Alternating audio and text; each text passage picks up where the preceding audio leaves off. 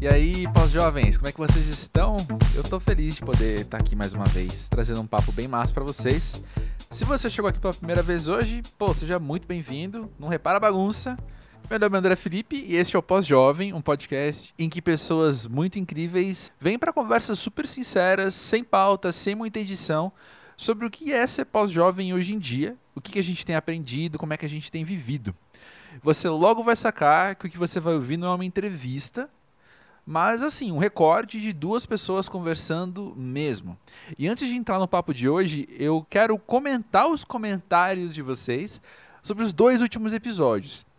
Primeiro teve a conversa com o Rafael Cortez, o ex-CQC, que eu vou dizer aqui uma breve e superficial análise que eu fiz do que disseram, que é uma observação de que todos os comentários feitos por homens que chegaram sobre esse episódio têm a ver com vulnerabilidade, com a coragem dele de expressar as dificuldades que ele vem enfrentando na carreira, e eu concordo demais, porque bateu em mim da mesmíssima forma. E eu acho que isso reforça uma coisa que eu sempre acabo pensando e que comentam comigo de tempos em tempos, que é inevitável que as conversas aqui também deem pano para manga sobre masculinidades e como a gente entende isso em nossa cultura, no nosso dia a dia.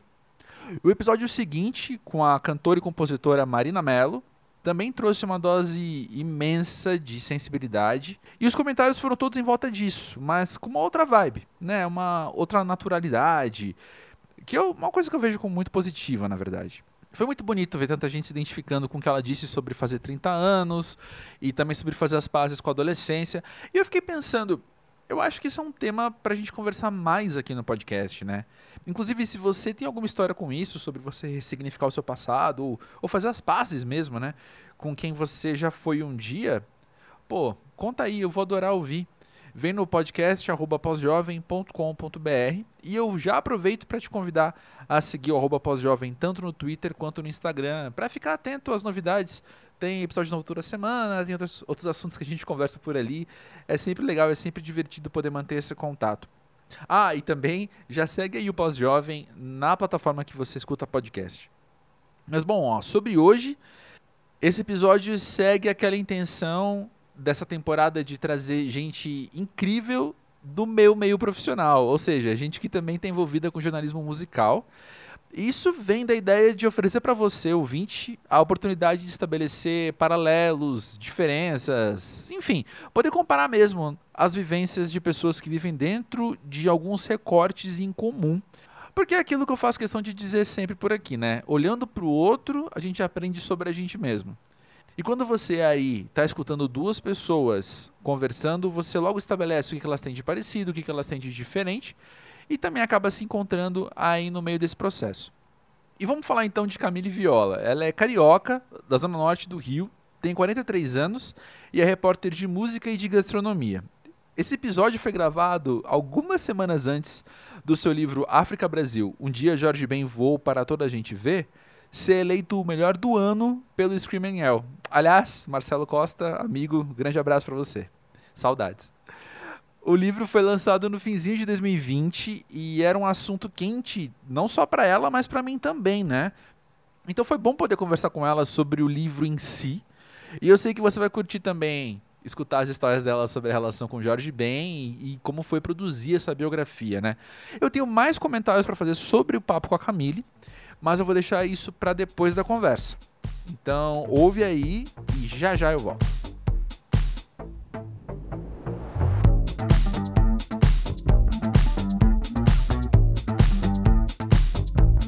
Camille, conta aí pra gente. Pra você, o que é ser pós-jovem? O que é ser pós-jovem? Eu acho que a minha geração é uma geração bem específica, sabe? É uma geração falando em termos de uma pessoa que é muito próxima da música, que escreve sobre música, a minha geração foi a última a ter crescido com o analógico e entrou no digital. A gente está no meio do caminho, acho que a gente conseguiu se adaptar bem. Agora, o que é ser pós-jovem? Eu acho que o que é ser pós-jovem em várias épocas é algo diferente ser pós-jovem hoje não é o que era na época da minha mãe, por exemplo. Uhum, uhum. porque eu acho que a, a situação econômica que a gente vive hoje é diferente. Eu acho que muitos estereótipos sobre o que seria ser bem-sucedido hoje, sobre a aparência física da gente, sobre o que se espera de uma pessoa na casa dos 40, como eu, é, mudou muito. Ou pelo menos mudou para alguns.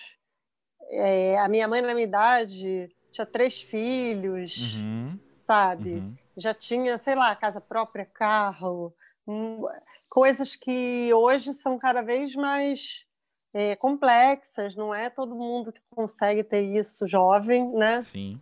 Acho que muitas realizações foram ficando para mais tarde, mais tarde entre aspas, né? Entre o que o que foi dito para gente que a gente tinha que conquistar com as idades. E acho que isso é bom.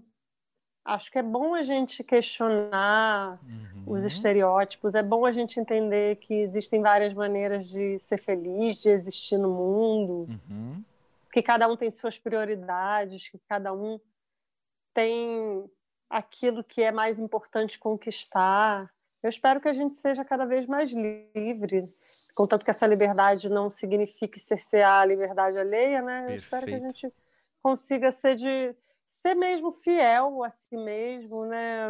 Viver em sociedade ao longo da história tem sido usar tantas máscaras, ter tantas uhum. cascas, tem significou, significou muito corresponder às expectativas alheias e acho que ao longo do, da história muita gente questionou isso imagina né os filósofos estão aí uhum. é, desde sempre desde a antiguidade questionando mas é bom que cada vez mais gente entenda que o mundo não precisa ser o que está dado que o mundo pode ser de outras formas que a gente pode existir da maneira que nos faz bem, né?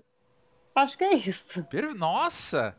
Nossa, quanta, quanta, quanta, quanta verdade e quanta poesia também nessa sua fala, viu? Tô bem, tô bem maravilhado aqui.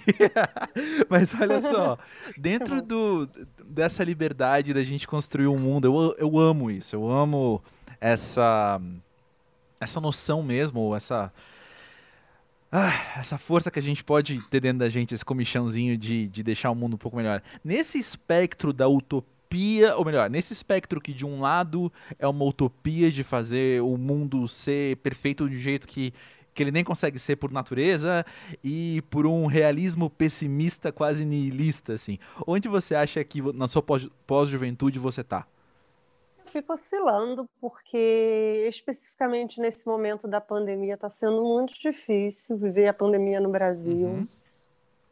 A gente tem uma guerra de narrativas em que parte da população entende o que está acontecendo, né? a gravidade das coisas, as centenas de milhares de mortes perdidas, que passam de 200 mil, mas segundo os especialistas é no mínimo 50% maior, o que seriam as 300 mil mortes, que a gente não tem teste suficiente e tudo, e uma outra metade que está vivendo como se a vida tivesse voltado ao que era antes. Então é difícil manter sempre a esperança num cenário desses. Ao mesmo tempo, é essencial, eu diria, a utopia, o sonho, é, desejar o que não existe, porque é assim que o mundo caminha e muda mesmo, né? Eu, eu acho que as coisas que aconteceram ao longo da história, muitas delas foram sonhadas uhum. por alguém. Então é muito importante a gente manter. Porque se, se a gente ficar só pessimista, a gente não, não, caminha muito, não muda, né? O que, o que incomoda a gente. O ideal é tentar ser realista, mas às vezes é, é, é, é às vezes é necessário também ter o um sonho forte, principalmente em momentos duros, porque isso também impulsiona a gente. Eu acho que a arte, então, nesse sentido, tem um papel super importante porque a arte pode ser inspiradora, pode fazer a gente querer mais, pode pode impulsionar mesmo esse desejo de, de mudança. Sim. É isso. Eu acho que também viver um mundo de fantasia, achando, ai, não quero saber de negatividade. Tem gente que fica assim, ai, não quero notícias ruins da pandemia. Eu acho que também não é a solução.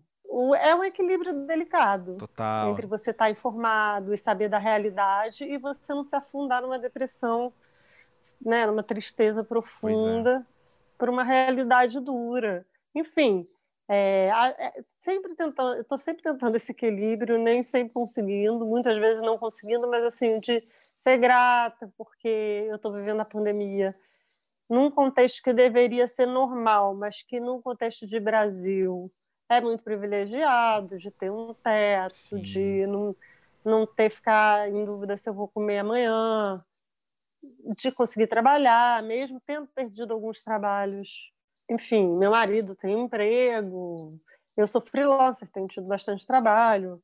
Então, eu fico tentando um equilíbrio nisso mesmo, porque ao mesmo tempo não quero também ser só ai, tô grata, tá bom, tá ótimo, isso que eu tenho. Não, eu acho que é saudável você ser grato pelo que você já tem, você ter desejo de ter mais e de que as coisas sejam melhores.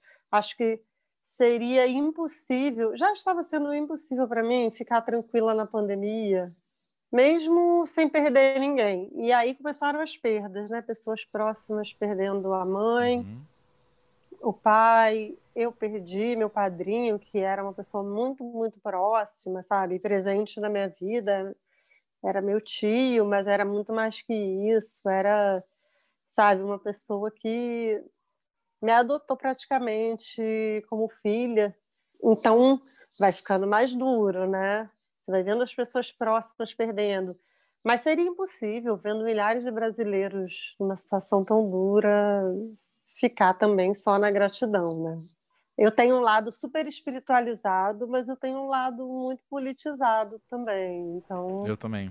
É, eu tento equilibrar essas coisas. É, que bom, porque acho que a espiritualidade, seja ela qual for, ela é importante em vários aspectos, né? Para começar, que nem tudo no mundo a racionalidade humana explica, não adianta, né? Vai além da nossa inteligência explicar certas Eu vejo coisas. Assim também. Uhum. É.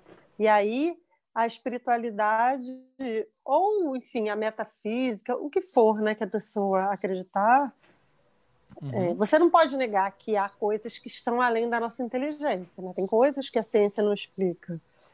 Uhum. E aí, o que, que você vai fazer de, dessa premissa é, é, com cada um. É, Para mim, tem sido muito positivo também esse lado. Ajuda bem a segurar as pontas e a não ficar pirada, porque é angustiante, né? Eu acho que a pandemia já é angustiante no mundo inteiro. Eu tenho um irmão que mora na Itália, foi muito difícil o início da pandemia, Nossa. porque meu irmão ficou sozinho lá, com a mulher e filhos dele Sim. aqui, sabe? Mas Sim. viver no Brasil hoje é duro, porque além de todas as desigualdades que a gente tem aqui, a, o mundo está começando a se vacinar, os países que têm dinheiro, recursos, e o Brasil, que é um país com histórico de sucesso em vacinação, não tem plano nenhum. Aí isso é angustiante, né? Quando você já perdeu alguém, então você está traumatizado, né? Foi muito angustiante perder meu tio, ele ficou dois meses internado num dos melhores hospitais do Rio, tendo todo o tratamento possível e mesmo assim não foi suficiente, né? Então. É, eu, eu não consigo, não, não, não consigo nem tentar projetar essa dor, tentar imaginar o que é essa dor quando você tem uma perda tão individual, tão íntima sua, dentro de algo coletivo que você olha em volta, outras pessoas também estão passando e, como você disse, a outra metade está ignorando tá fingindo que isso não existe. Eu, é uma dor que eu, daqui, da posição que eu tô, eu não consigo imaginar.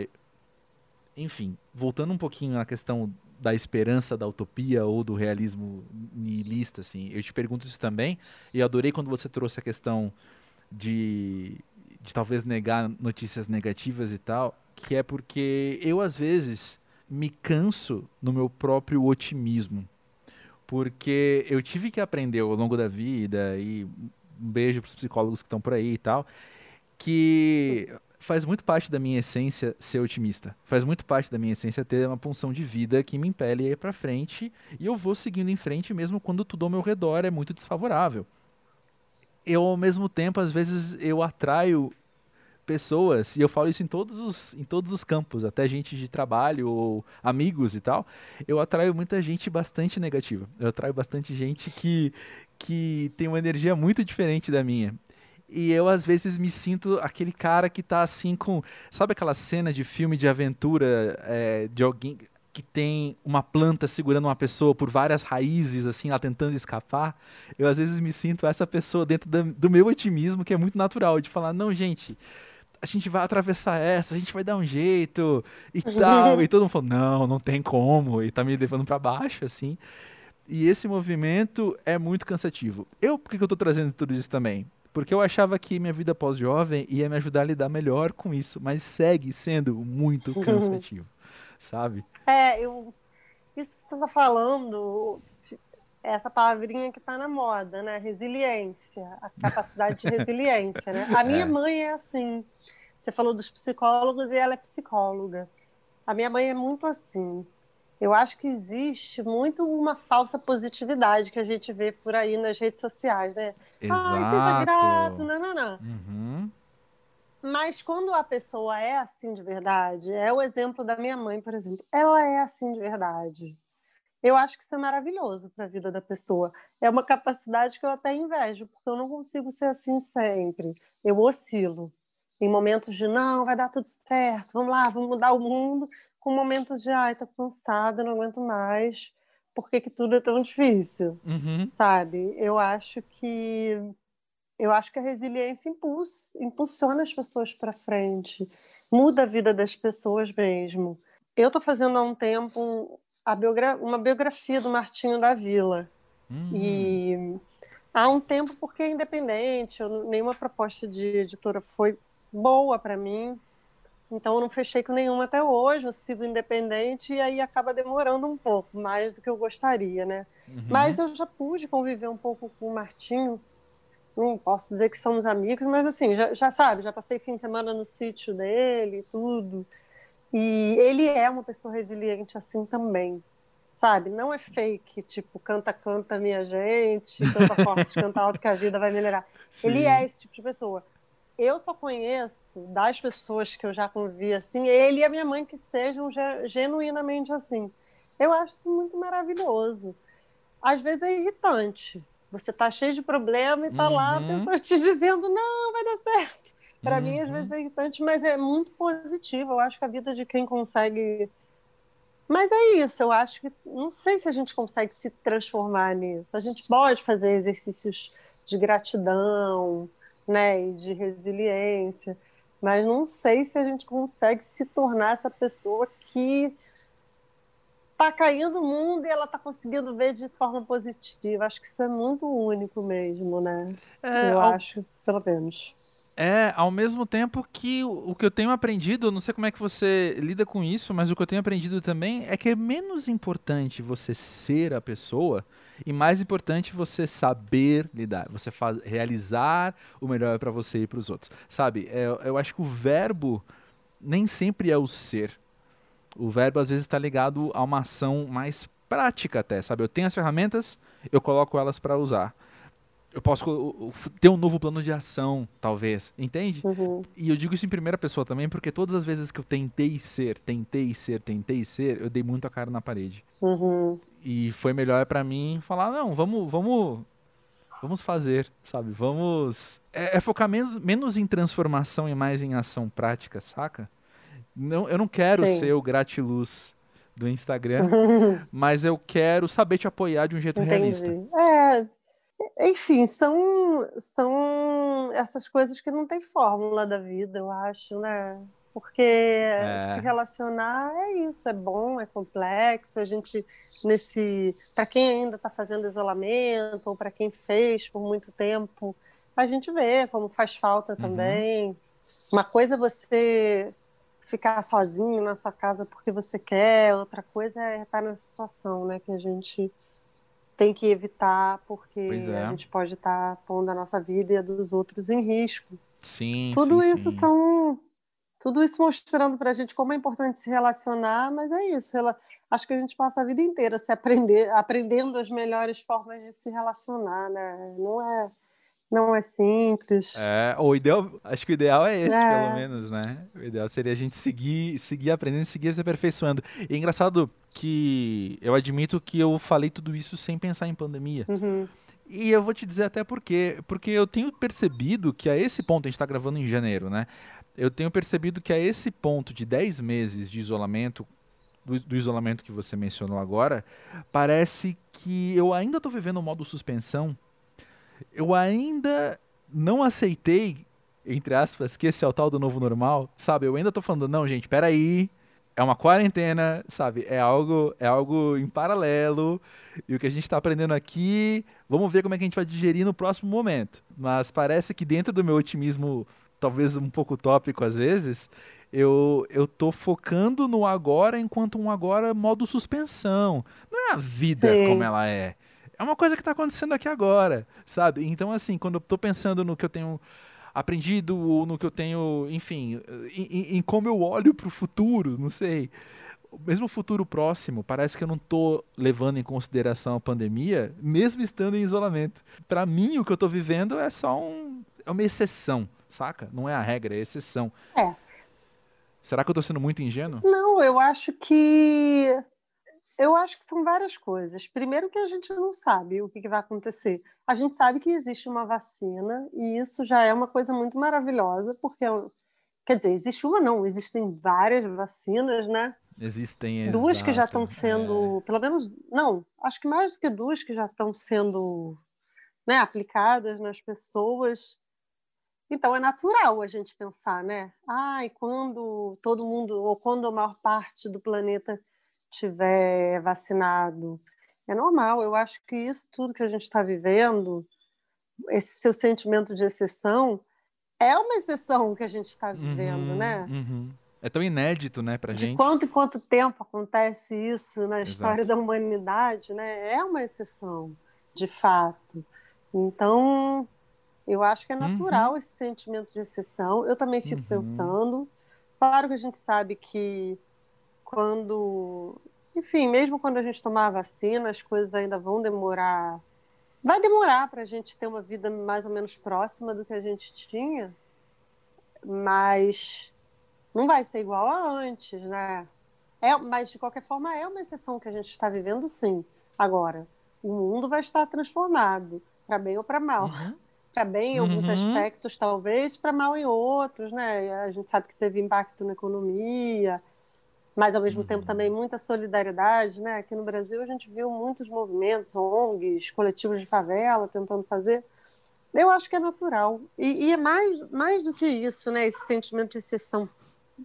Você não sente o tempo muito esquisito, passando ele dentro de casa, Nossa. na pandemia? O tempo é muito esquisito. Nossa. Ao mesmo tempo que parece que se arrasta, ele voa. As coisas que é. aconteceram no início do ano passado parece que foram em outra vida. Enfim. Exatamente, exatamente. E como a gente não teve Natal e Ano Novo como nos outros anos, a gente teve Natal e Ano Novo, também tem uma questão muito ritualística de tipo, eu tô vivendo 2020 ainda, saca? É, Ou tô vivendo o estado de suspensão de 2020 ainda. É, eu acho que essa coisa de ficar os dias em casa, e olha que eu sou uma pessoa que trabalha em home office há mais de cinco anos, né? Daqui a pouco faz seis anos. Mas é muito diferente, né? Essa coisa de. Pelo menos assim, para quem está como a gente, né? Ainda fazendo distanciamento social e tal. Eu saio na rua se eu preciso, as poucas vezes que eu saí porque eu precisei, enfim, né? Eu tive uma perda na família. Uhum. É, por mais que você não possa ter também um rito de despedida normal, a gente não pôde assistir a cremação do meu tio, Exato. mas a gente Caramba. se encontrou ali meia hora antes, sabe, com uma coisa simbólica. É... A gente não. Eu acho que esse tempo todo em casa e essa mistura né, do trabalho com o resto. Já tem um pouco isso em home office, né? Não sei se você trabalha em casa também, André. Sim, sim. Há, Eu imaginei, pois também. é. Uhum. E quando você trabalha, não sei se você sente isso. Às vezes as pessoas têm dificuldade de entender que você está tra trabalhando. Porque você trabalha Nossa. em casa, te pedem uns favores no meio do, do, do, horário comercial, assim, favores bizarros. Claro que a gente tem um horário mais maleável e às vezes a gente pode sim fazer um favor no meio do horário comercial. Mas a gente também tem agenda, a gente tem cronograma, a gente sim, tem prazo. E às vezes tem um preço. Eu já tive situações de ajudar é. alguém numa tarde e eu tive que virar uma madrugada fazendo um trabalho que eu não fiz naquela História tarde. História da minha vida. É. é. Então, já existe uma dificuldade normal das pessoas entenderem. Acho que talvez nossos amigos e parentes tenham entendido um pouco agora do como é nosso dia a dia, né? E além disso, uhum. é, mais coisas, né? Tipo, eu não cozinhava todo dia na minha casa. Minha vizinha vende comida, então às vezes eu comprava dela. Vai. Nos últimos tempos, eu estava de saco cheio de cozinhar, porque eu sempre cozinhei todos os dias, desde que eu saí da casa da minha família. Não estava de saco uhum. cheio, cansada, fazendo livro, tendo que trabalhar. E aí, várias vezes, eu comprava comida na minha vizinha, ou pedia, sei lá. Uhum. Ou comia qualquer coisa, enfim. E aí, de repente, você está tendo que cozinhar todas as refeições em casa, ainda mais no início, né? Que eu não pedia delivery de jeito nenhum, porque a gente ainda não sabia dos discos de transmissão, Sim. falavam muito da embalagem. Embora até hoje eu limpe tudo, hoje eu já não tenho o medo do início. Eu lembro que no início, tipo, Sim. foi Dia das Mães eu não mandei presentes para minha mãe, porque eu fiquei com medo da minha mãe ficar exposta, tendo que pegar elevador, ou uhum. mesmo que ela não pegasse elevador, mas pegar embalagem, ela ia ter que higienizar tudo. No início tava, a gente estava mais ainda, né, preocupado Sim. com isso. Então, fica tudo muito misturado quando você está muito tempo em casa, né? E ainda mais assim, eu moro num apartamento, felizmente bate sol, mas não tenho varanda, não tenho área aberta, isso faz falta. A gente tentou, até nas férias do, do Gil, meu marido, alugar uma casa que tivesse uma piscina, um jardim aqui no Rio, não tinha, ou sim, não sim. tinha, o pouco que tinha não era legal, ou era um preço ah. estratosférico. Aqui no Rio já é bem caro, né? Então as coisas uhum. ficaram caríssimas e não tinha nada mesmo assim. A gente encontrou umas casas maneiras assim, mas não, não tinha mais quase vaga. As pessoas tiveram a mesma ideia, né? E é. pegaram, é. e aí é, a gente não conseguiu muito, a gente conseguiu sair uns dois dias só para ficar num lugar que tinha uma piscina e tal, porque eu acho que é bem diferente, né? Quando a gente vê artistas que foram para sítio, né? Que foram para casa de, da serra, é diferente, né? você é ter uma casa com uma área aberta grande. Aí, é. quem pôde e fez isso, né? Eu tenho alguns amigos que fizeram isso, trabalhando mesmo, sem ser nas férias como a gente queria ter feito. Alugaram e foram para um lugar com área aberta, assim, piscina. Dizem que é maravilhoso, deve ser mesmo, né? Para a saúde mental, é. porque ficar em casa é mais complicado tudo, né? Fazer exercício que eu fazia quase todo dia na academia, tudo isso complicado. Então, eu acho que é mais do que normal você sentir que isso é um momento de exceção, porque isso é, independentemente do que vai vir depois. Primeiro por isso, que a gente já sabe que já começou uma vacinação no mundo. Então, em algum momento.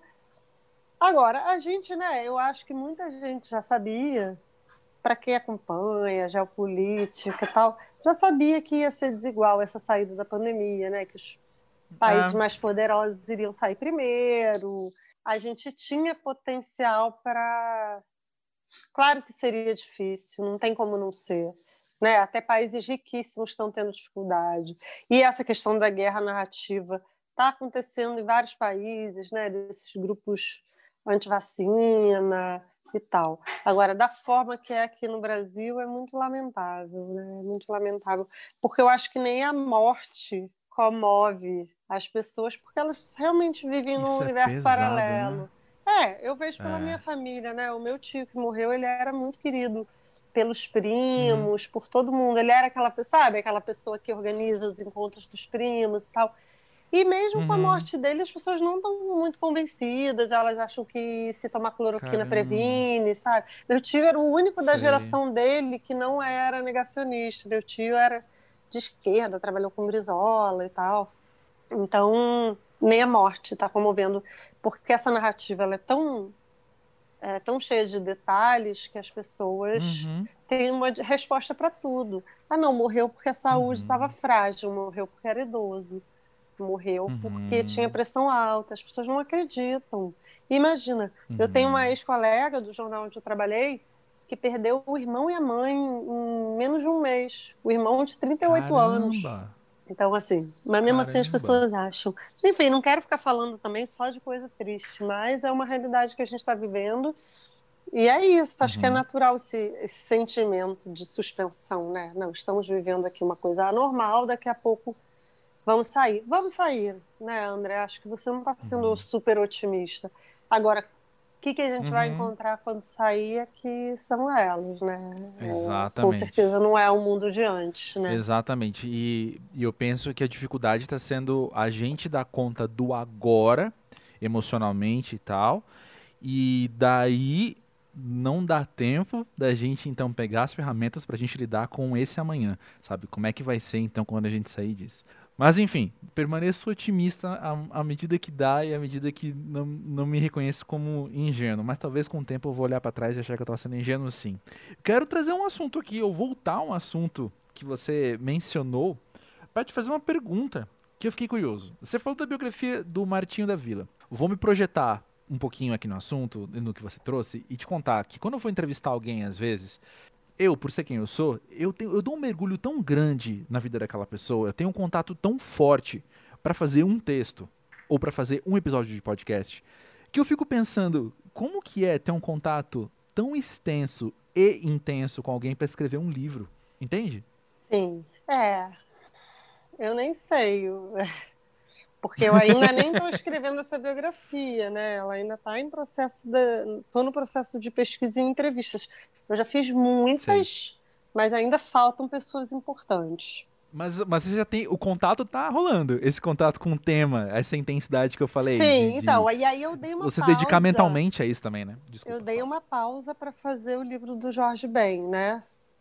Uma pausa uhum. desse universo Martinho para fazer o livro do África Brasil, que era um tema também que nunca saiu da minha vida. No, na introdução do livro eu conto um pouco dessa história. Eu sou fã do Jorge Ben. Enfim, como muitas pessoas no Brasil, eu tive contato com a obra do Jorge Ben em vários momentos da minha vida, né? Ele na TV, uhum. quando eu era criança e tudo. Mas ali... Isso é a felicidade de morar no Brasil. Fecha parênteses, continua. Sim. Nossa, em termos de música, né? Estamos muito bem servidos. É o lado bom. Ah, é, é um a cultura brasileira né, é um tipo de muito orgulho, é muito rica. E quando eu falo cultura, eu estou falando desde a música, passando pela literatura, chegando até a gastronomia, sabe? Eu acho Concordo. é muito rica a nossa história. Eu falei isso porque eu sou repórter de gastronomia também. Eu sou há mais tempo de música, mas em algum momento a gastronomia surgiu como trabalho para mim e eu já amava. Enfim, eu tenho uma avó que está bem velhinha, mas que foi uma cozinheira daquelas assim brilhantes. Então, sempre foi presente para mim. E aí, eu, em 2006, comecei a escrever sobre no jornal onde eu trabalhava, Jornal O Dia. E não parei mais. E aí, conjugando esses Sensacional. Esses dois amores, a gastronomia e a música. Mas, enfim, estava falando do Jorge Ben, né? De como ele fez parte da minha vida em vários momentos e aí no com o MP3 eu comecei a ter acesso a as músicas antigas do Jorge, aos discos antigos e ali depois eu comprei uns CDs num sebo também, alguém se desfez de uma coleção inteira e eu comprei vários discos, não comprei tudo porque era eu era meio dura. Imagina, me formando em jornalismo ali, estagiária, e ali, e aí mesmo nos primeiros anos de jornalismo, enfim. E aí ele lançou o acústico, né, em 2001, e eu fui ver o show aqui no Rio. E aí eu fiquei muito fissurada, né, em ver ele tocando aquele repertório. Enfim, fiquei muito fã. Conheci o Jorge em 2008. Sim conheci pessoalmente. E aí Uma situação que eu conto lá no livro. Leiam o livro. Sem spoilers agora. Todo mundo tem que ir lá ler o livro. Pois é. E aí eu fiquei, é, mas eu vou dar um, um certo spoiler. Eu fiquei um tempo atrás do Jorge tentando convencê-lo a me deixar escrever uma biografia dele. Na época tinha um artigo do Código Civil que obrigava o autor a, a conseguir uma autorização do biografado, senão você não podia fazer. Isso foi um artigo que só caiu em 2015, né? Uhum. 2008 ainda existia. E aí fiquei um tempo atrás, enfim, ficamos não posso dizer que eu fiquei próxima, mas ele, ele que é uma pessoa de tão difícil acesso. Sim. Ele sabia quem eu era, me via nos lugares, falava e tal. Eu tenho sei lá quantas fotos com o Jorge dessas situações. Que legal. Que eu esbarrava. É. Eu queria fazer essa biografia com uma amiga, que era minha chefe lá no dia, a Carla Prado. E aí, por exemplo, todo ano ela encontrava o Jorge em camarote de carnaval. Aí ela sempre pedia, Jorge, vamos tirar uma foto? E aí ele falava, e cadê Camille? Sabe, ele já associava uma a outra, ele Excelente. já sabia quem a gente era, era muito legal esse período. Cheguei a entrevistar ele em 2011, lá para o dia, e assim, ele, muito raro, né? Nesse meio tempo, ele deu uma entrevista grande para a Trip uma vez, ele deu essa entrevista para mim, e ele deu uma coletiva do projeto em que a Cel e o Skank, lembra? Cantavam Lembro. as músicas dele uhum. com ele. Mas é isso, foi uma coletiva ali, junto deles. Ele não. Ele não dá mais quase entrevistas mesmo. A entrevista mais recente que ele tinha dado em 2020 foi para Narcisa Tamborideg, porque ela é vizinha do Copa. Ela é vizinha do Copa e o Jorge está morando lá, né? Então ela deve conhecer as pessoas do hotel e chegou até ele, né?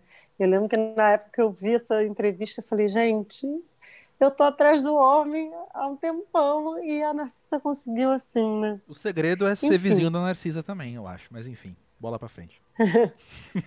pois é. E aí ficou essa frustração dessa biografia não escrita. Depois eu acabei conhecendo o Martinho também por causa do dia. O Martinho era cronista de lá.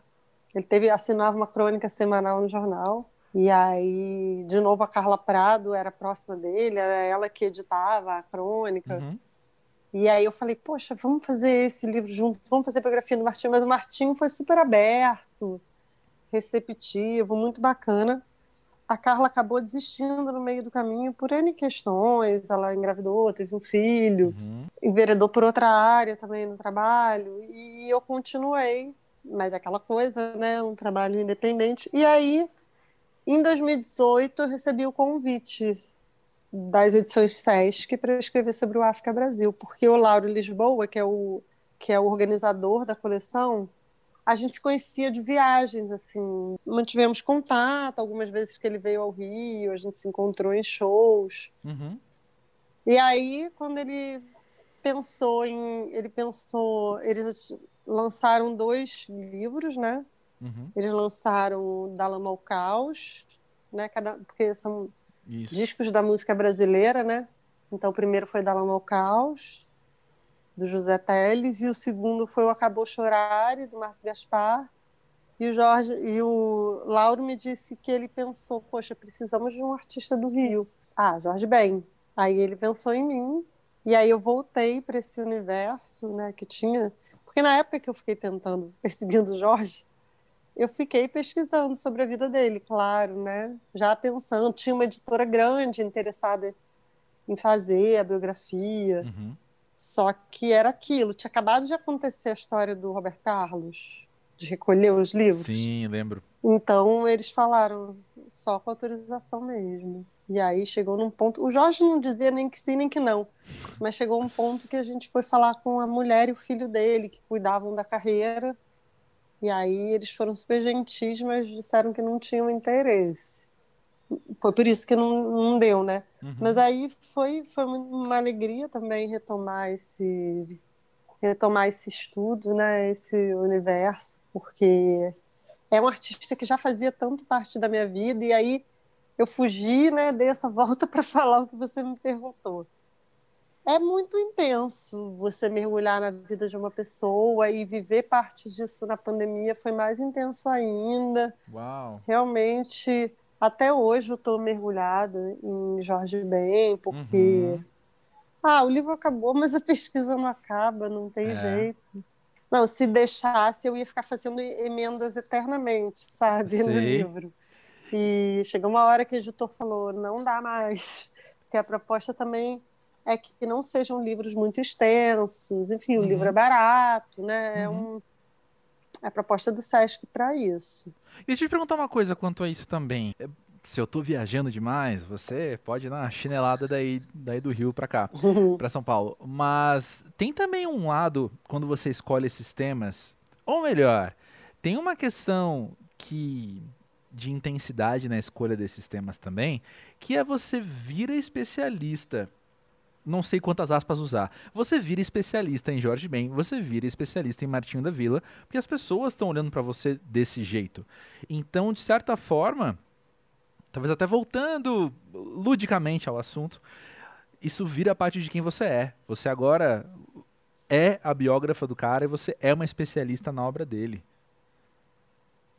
É isso? É, sem dúvida. Quando a coisa dá certo, né?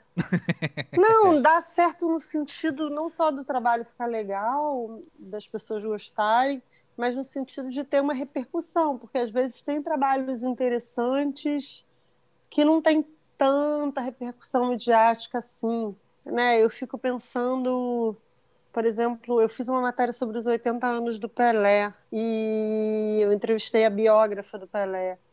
E eu não me lembro dessa biografia do Pelé ter tanto barulho assim, entendeu? E, uhum. e ela é tão incrível, a autora Angélica Basti, é uma mulher negra. E às vezes eu penso isso, que nem sempre as boas obras têm a repercussão também é, à altura do, do que elas são, né? Por sorte, felizmente, meu livro está tendo uma repercussão boa, o Jorge Ben é um artista muito querido, isso ajuda, né? Sem dúvida. As pessoas estão gostando do meu trabalho, eu fico muito feliz, porque ele é fruto de muito esforço. Foi um esforço em vários níveis terminar esse livro no meio da pandemia, sabe? Com as limitações que Nossa, eu tive. Sim. Eu não pude entrevistar o Jorge bem pessoalmente, porque ele é uhum. idoso, grupo de risquíssimo, né? Eu não ia nunca. Nossa. As pessoas falam, ah, você foi no Copa? Não, foi por telefone, porque o Jorge também não é um, um cara muito tecnológico para eu falar com ele pelo, pelo WhatsApp, né? Pela câmera, como a gente está fazendo uhum. aqui pelo Zoom, por exemplo. Tudo isso foi dificultando, né? Quando, quando, as, quando eu vi que as coisas iam fechar, eu fiquei desesperada mas ainda tinha uma esperança de que a editora fosse adiar para depois. Eu fiquei enrolando. Eu não queria que o livro saísse esse ano. Porque eu pensava, ah, não, uhum. depois da pandemia é melhor. Mas aí agora a gente está vendo também a pandemia se estendendo. Mas eu pensava, não. Porque eu acho que, imagina, quando é meu primeiro livro publicado, né? Quando você uhum. vai publicar um livro, eu imagino que todas as pessoas façam isso com várias coisas da vida. Você fica fantasiando um pouco. Ah, eu vou fazer um lançamento é. tal. Poxa, se possível em tal lugar. Eu conheço muita gente pelo Brasil, felizmente. Então pensei, ah, não vou fazer só em São Paulo, que é a editora, né? Pensei, vou dar um jeito de fazer uhum. no Rio, de repente fazer nos festivais de música, com, falar com as pessoas uhum. dos festivais que eu conheço para lançar fora daqui também é um artista que tem um alcance grande, né? O interesse Total. dele não, é só aqui do Rio e São Paulo, então ficava fantasiando tudo isso, né? E ah, vou no programa de TV, vou dar entrevista. Dei. Hoje mesmo gravei um, uma entrevista para um programa de TV pelo Zoom, entendeu? Sem uhum. cortar o cabelo. Eu pensei, eu vou me arrumar toda, vou cortar o cabelo, vou passar uma maquiagem, nada, é o que temos, entendeu? Até passo uma maquiagem aqui uhum. improvisada, mais ou menos, entendeu? Com o cabelo ao natural, sem corte, porque é o que te... poderia, né? Viver no mundo da fantasia em que acabou o coronavírus e ir no salão e tudo, mas eu não quero isso. Então está sendo do jeito que está sendo. Inclusive, a edição impressa do livro foi adiada para 2021, porque, porque na verdade, uhum. essa coleção era uma coleção de e-books. E aí, no meio do caminho, eles resolveram lançar as versões impressas. Então, quando eles me chamaram, tinham resolvido que o meu livro ia ter versão impressa também. E o que, que eles pretendiam fazer? Eles iam lançar o, o África Brasil e, na sequência, eles iam lançar a versão impressa dos dois e-books anteriores. Com a pandemia, eles desistiram. Eu acredito que por conta de não poder fazer um evento de lançamento presencial, né? Porque evento de lançamento, eu trabalhei em editora. No início da minha carreira, ainda na faculdade, primeiro e segundo estágio foram em editora. Eu fui revisora de livros. Uhum. E evento de lançamento vende muito, né? Os amigos, a família do autor uhum. vão, ainda mais para o autor iniciante, é muito importante. O primeiro livro dessa série foi lançado pré-pandemia, então ele teve um lançamento em São Paulo, teve um debate na Flip, que o Lauro Lisboa e o José Teles, que é o autor, participaram. Eu tô tendo isso aqui. Mas é aquilo. Está sendo maravilhoso. Uhum. Eu gostaria de poder estar tá fazendo as coisas pessoalmente, mas está sendo maravilhoso falar sobre esse tema. Se deixar, eu vou, sabe? Você está vendo que eu falo para caramba sobre Jorge Ben, então se deixar, eu vou falar. Assim que é bom.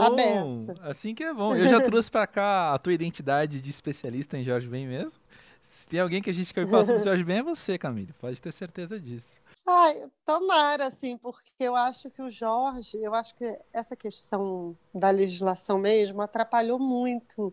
Sei. O Brasil é muito defasado em livros de música, né? Os uhum. próprios artistas lutaram contra isso mesmo. Eles não queriam que saísse nada sem autorização. Uhum. Enquanto nos Estados Unidos você tem não sei quantas biografias do Bowie, né? Uhum. Não sei quantos livros sobre John Lennon poxa, nossos grandes artistas, a gente não tem muito livro. O Jorge Ben uhum. mesmo, a gente tinha um livro pequeno sobre ele, que é o livro sobre, tábua, sobre o, a Tábua de Esmeralda, e a gente tinha o que foi o objeto, parte do objeto da minha pesquisa, que era coisas sobre ele espalhadas em livros ou sobre outros artistas, ou sobre a Tropicália, enfim. Não tinha nada é, não tinha muita coisa reunida, né? Não tem ainda. O meu livro é um. Eu acho que as pessoas gostaram por causa também dessa lacuna, né? Elas finalmente verem, porque como o livro conta a história dele até chegar em 76, que é quando ele lançou África Brasil, tem uma, né, uma linha do tempo de Jorge. Então eu vou contando histórias ali. E acho que as pessoas ficam felizes em saber acho também que elas precisam saber. Eu quis fazer esse livro assim também por isso. Eu não queria que fosse um livro só para galera muito nerd de música tipo eu. Eu tipo que, eu. ai, uhum. vamos esmiuçar qual guitarra que ele usou na gravação do disco, qual eu nem consegui esses detalhes técnicos, é muito difícil. Muita gente já morreu. Hum. Uma pessoa morreu durante o processo do disco. Eu achei o músico do Jorge, o tecladista dele, João Vandaluz, ele estava internado e ele morreu. Eu não consegui entrevistar o homem. E então é difícil é, esse tipo de detalhe. E eu acho que se eu contasse um pouco da história dele até chegar no disco, isso ia contemplar mais leitores. E acho que muita gente não sabe das coisas grandiosas que aconteceram na carreira dele, sabe? Uhum. Eu acho que o uhum. Brasil precisa saber. Porque às vezes a gente fica, ah, nunca antes aconteceu tal coisa, nunca antes um artista atingiu tal coisa. Não, olha as coisas que Jorge Ben fez. Olha quem regravou mais que nada. Dizzy Gillespie, Ella Fitzgerald. Só em 69 já tinha 47 versões dessa música só nos Estados Unidos. Uhum. Então, é, eu acho que as pessoas precisam saber, né? A gente precisa saber o tamanho que os nossos artistas têm, a importância que eles têm. Perfeito, perfeito. Você usou uma palavra agora que era algo que eu ia. Um assunto que eu ia tocar com você, quando você falou de linha do tempo. Quando você também trabalha com biografias, quando você também trabalha com um espaço delimitado de tempo dentro do seu objeto de estudo, te abre uma perspectiva diferente sobre a própria passagem do tempo? Ou te agrega, né, alguma coisa, a visão que você já tem? Olha, nunca tinha parado para pensar nisso, eu acho. Mas acho que sim, porque ainda mais, por exemplo, uma carreira como a do Jorge, que ele teve altos e baixos, a gente vai vendo. Essa questão da memória que eu estava falando, né? Uhum. Essa que a memória e a falta de memória no Brasil, da qual tanto se fala, ela é muito cruel com alguns artistas. É, é uma memória seletiva uhum. que apagou artistas negros, que apagou mulheres. Então, a gente precisa muito resgatar essa memória. A gente precisa olhar com olhos de hoje para essa história sabe? Atualizar visões de mundo. A gente deve isso. Ainda mais, por exemplo, eu sou uma mulher branca escrevendo sobre um artista negro. Nós, pessoas brancas do Brasil, devemos isso. Porque fomos nós, pessoas brancas, que escrevemos a história que teve sim, até então. Sim. Então a gente deve a gente deve isso a essas pessoas, porque uhum. esse olhar ele é cheio de injustiças e, e cheio de desigualdades. Uhum. No mercado da música, isso se torna muito evidente, pelo menos para mim, porque a música do Brasil ela deve tudo à influência negra que ela teve, tudo. E mais, assim, o Letieres Leite, que é uma pessoa que eu não entrevistei ele para o livro, mas eu entrevistei ele uma vez e eu usei no livro uns trechos dessa entrevista. Também já participei de debate com ele, enfim, é uma pessoa com quem antes da pandemia às vezes eu esbarrava, porque ele tocou algumas vezes no Rio. A gente já se conhece a essa altura. Fiz uma live, porque eu fiz uma série de lives com artistas da uhum. música desde, o, desde abril até novembro e ainda e aí eu quero retomar, mas eu estou pensando ainda é, na periodicidade, porque era uma vez por semana, era bem pesado produzir isso, sabe? Então estou pensando como vai ser, mas eu, eu vou voltar, já tenho até artistas em vista. Opa! E, e o Letieres fala que toda a música, toda a música das Américas, toda a música das Américas, ela vem do toque de terreiro, dos toques de terreiro, todos. Uhum. Ele fala, se você vai desconstruindo a música cubana, o Tom Jobim dizia, né, que havia três músicas importantes no mundo, que era o, a música brasileira, americana, cubana e que o resto era valsa. Então, se não fosse, eu mesma fazia essa piada antes de saber essa frase dele, uhum. que se não fosse é, a diáspora negra, a gente ia estar tá aqui até hoje dançando valsa, né? Exato. Então é muito importante e a, não houve justiça para os artistas, né? Muitos artistas morreram na pobreza, outros foram esquecidos, tiveram ali um momento de que teve interesse midiático por eles, né, da imprensa, e depois morreram no esquecimento. Muitos artistas. O próprio Cartola teve um momento de Exato. miséria, depois uhum. resgatado. Enfim, um monte.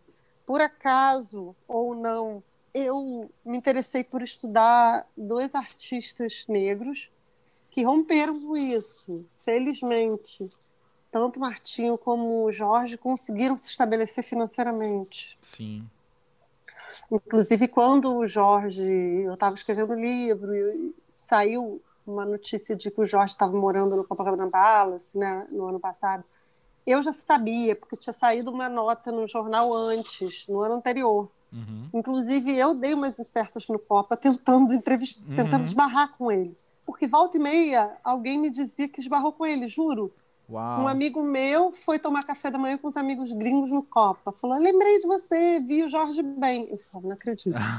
Aí, um DJ conhecido meu, pô, fui tocar numa festa de formatura no Copa. Você não acredita quem entra lá? Jorge Ben. Acho que ele se enganou e entrou no salão lá. Todo mundo começou a tirar foto com ele, não sei o quê. Aí, toda hora, sabe? Alguém... Toda hora não, mas assim, acho que quando o assunto está no seu foco, você acha que é toda hora. Volta e meia alguém via ele lá. Eu dei umas incertas no Copa, sim, porque o Copa tem um bar. Infelizmente, eu não tinha dinheiro para, sei lá, bater ponto toda semana. Mas eu fui umas vezes no bar, sabe? Uhum. Porque pode ir, não hóspedes. E eu, até por eu ter esse lado da gastronomia, é, conheço o, o chefe geral de lá, enfim. Eu fui. Não, e depois, no meio da pandemia, uma prima minha foi trabalhar na cozinha do Copa. Ah, e ela que fazia a comida do Jorge, gente. Ah, eu não acreditei. Pronto. Quando ela, já tinha entregue até o livro, né? O livro já estava pronto. Eu falei, eu não acredito. Trabalhando na cozinha do Copa, o hotel ainda fechado. Uhum. Falei, o Jorge bem tá lá. Ela, ah, sou eu que faço a comida dele. Outro dia fui eu que fui entregar. Ele foi gente boa. Eu falei, não acredito. Gente. Fiquei tanto tempo atrás do homem e nada dava certo eu e aí quando fechou tudo, né, eu fiquei, gente, o que eu vou fazer, né? Mas o universo conspirou e deu certo, né? É... Mas enfim, a gente estava falando dessa questão do tempo, né? Tá vendo como eu falo? Que bom. eu acho isso que a gente, claro, você acaba pensando na passagem do tempo, sim. Mas eu penso muito pesquisando artistas da música, não só da música, mas é porque é minha área. Uhum. A questão da memória mesmo, né? De como a gente precisa fazer esse resgate, precisa lançar uma luz sobre certos temas, sobre certas figuras e a gente deve resgatar a importância de certos artistas que ficaram esquecidos ou que não ficaram esquecidos, mas que é isso, a gente não tem a noção da grandiosidade da carreira deles, de tudo que eles alcançaram. Uhum, então, é, é, muito nítido, sabe? Quando você está pesquisando artistas negros ou artistas mulheres, você vai vendo esse apagamento mesmo, esse esquecimento. O meu livro mesmo trouxe algumas questões que surpreenderam as pessoas. Algumas coisas são furos, são coisas que eu descobri, Olha. mas outras coisas não, são coisas que a imprensa lá dos anos 70 deu e que se perderam, Uau. que a gente esqueceu e que não Uau. se falava mais, entendeu? Uhum. Vou dar um exemplo bobo, a questão de Domingas e Teresa, sabe? As musas do Jorge. No livro eu falo sobre isso. Não vou dar um spoiler, embora algumas matérias tenham dado. E aí no livro eu falo quem, quem é Domingas, quem é Teresa. Isso é uma coisa que saiu na época. O Jorge manteve um mistério, um tempo, porque ele é um cara que preserva a vida particular dele. Uhum. Mas essa história, por exemplo, saiu na imprensa da época e uhum. isso se esqueceu, se perdeu, entendeu? Interessante. Olha, sobre a questão do. Voltando rapidinho ao assunto, questão dos artistas negros, pessoal, assistam Amarelo na Netflix. Mas voltando aqui pro nosso papo, Camille, que prazeroso poder conversar contigo sobre tudo isso. Jorge é um cara que faz parte da minha história também como como ouvinte de música, como brasileiro, mas também como repórter crítico musical. E é muito bom poder conversar com uma, uma especialista em Jorge Ben. Não, tô brincando, é claro. O prazer é poder falar com você, Camille Viola, que trouxe tanta coisa legal aqui pro Pós-Jovem. Obrigado por estar aqui com a gente. Obrigada a você pelo convite, André. Sempre, sempre bom essas trocas.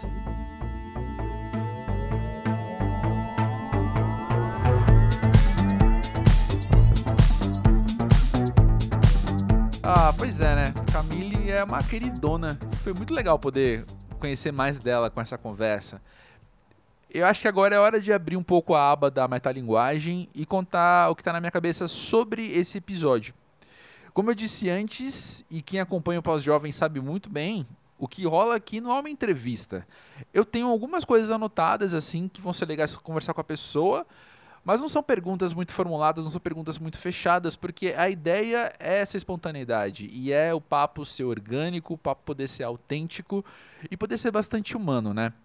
Então é normal que o convidado traga aquilo que está mais na cabeça dele. E não tem nem como questionar por que, que a Camille foi querer falar tanto do livro quanto da pandemia. Sendo que o livro pô, é um marco enorme na vida dela, né? o primeiro livro publicado, e a pandemia, poxa, não só está tomando muito da nossa energia no dia a dia, ainda mais, como ela disse, para quem está em isolamento, quanto tamanho da perda que ela teve, pô, é imensurável, né? E eu vou dividir com vocês uma coisa que está muito forte na minha cabeça esses dias e eu penso que pode ser uma reflexão relevante para você pós-jovem nesses tempos. Aconteceram dois falecimentos relativamente próximos a mim nas últimas duas semanas e nenhum dos dois foi por Covid. E foi interessante perceber que eu precisei fazer um certo ajuste na minha cabeça, assim, de lembrar que, pô, é verdade, né? Além da mortalidade que a gente está confrontando diariamente por causa da pandemia, a morte segue seguindo o seu curso natural também por outras vias. Pode ser uma frase meio estranha de dizer, mas mas é, né? E eu precisei fazer todo esse ajuste mesmo, porque a mortalidade é uma pauta muito frequente para quem está acompanhando a notícia e para quem está de novo, em isolamento, com medo de perder alguém querido ou de ser perdido no meio do coronavírus, né? Mas então chega a ser estranho ter que passar pelo luto por outros motivos também. Tô falando isso de um ponto de vista muito sensível, gente. Isso não é muito pensado, não. É uma coisa que eu percebi dentro de mim acontecendo, sabe? E aí, editando esse episódio, teve uma frase da Camille que saltou ainda mais a minha atenção, assim. Que era como a morte não comove no Brasil. E é, eu concordo. Eu tenho observado a mesma coisa, né?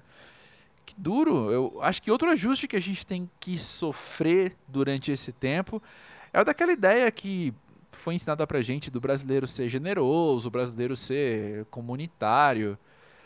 E na verdade, o que a gente está vivendo é o contrário disso, né? E esse processo também tem sido especialmente solitário para mim.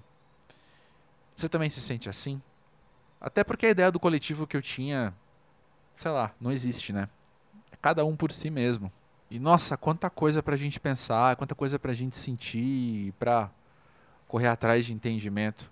Não só por ser pós-jovem, mas também por estar tá vivendo um tempo tão alucinado, tão, sei lá, compulsivamente insano, assim, né? Caramba, mas ó, vamos junto eu te convido a passar esses próximos dias identificando pessoas ao seu redor que também podem estar se sentindo assim. Eu tenho tentado fazer isso e tem me feito bem. Não só para mim, para os outros também, né? A gente lembrar que a gente não está sozinho. Em uma época na qual a solidão é a norma. Ou fisicamente, ou e ou também, enfim, só de se perceber sozinho dentro do coletivo, né? Mas ó, seguimos em frente. E eu vou dizer que se esse episódio trouxe bastante à tona o tema da mortalidade. Por coincidência, o episódio seguinte, né, na semana que vem, fala sobre nascimentos. então, vai ser um contraponto interessante também. Até lá, eu reforço um convite para você participar do papo no podcast pósjovem.com.br e também no pósjovem nas redes sociais.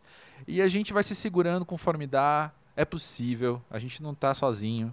E vamos que vamos, gente. Valeu aí. Semana que vem é nós de novo. Até, até já. Até já.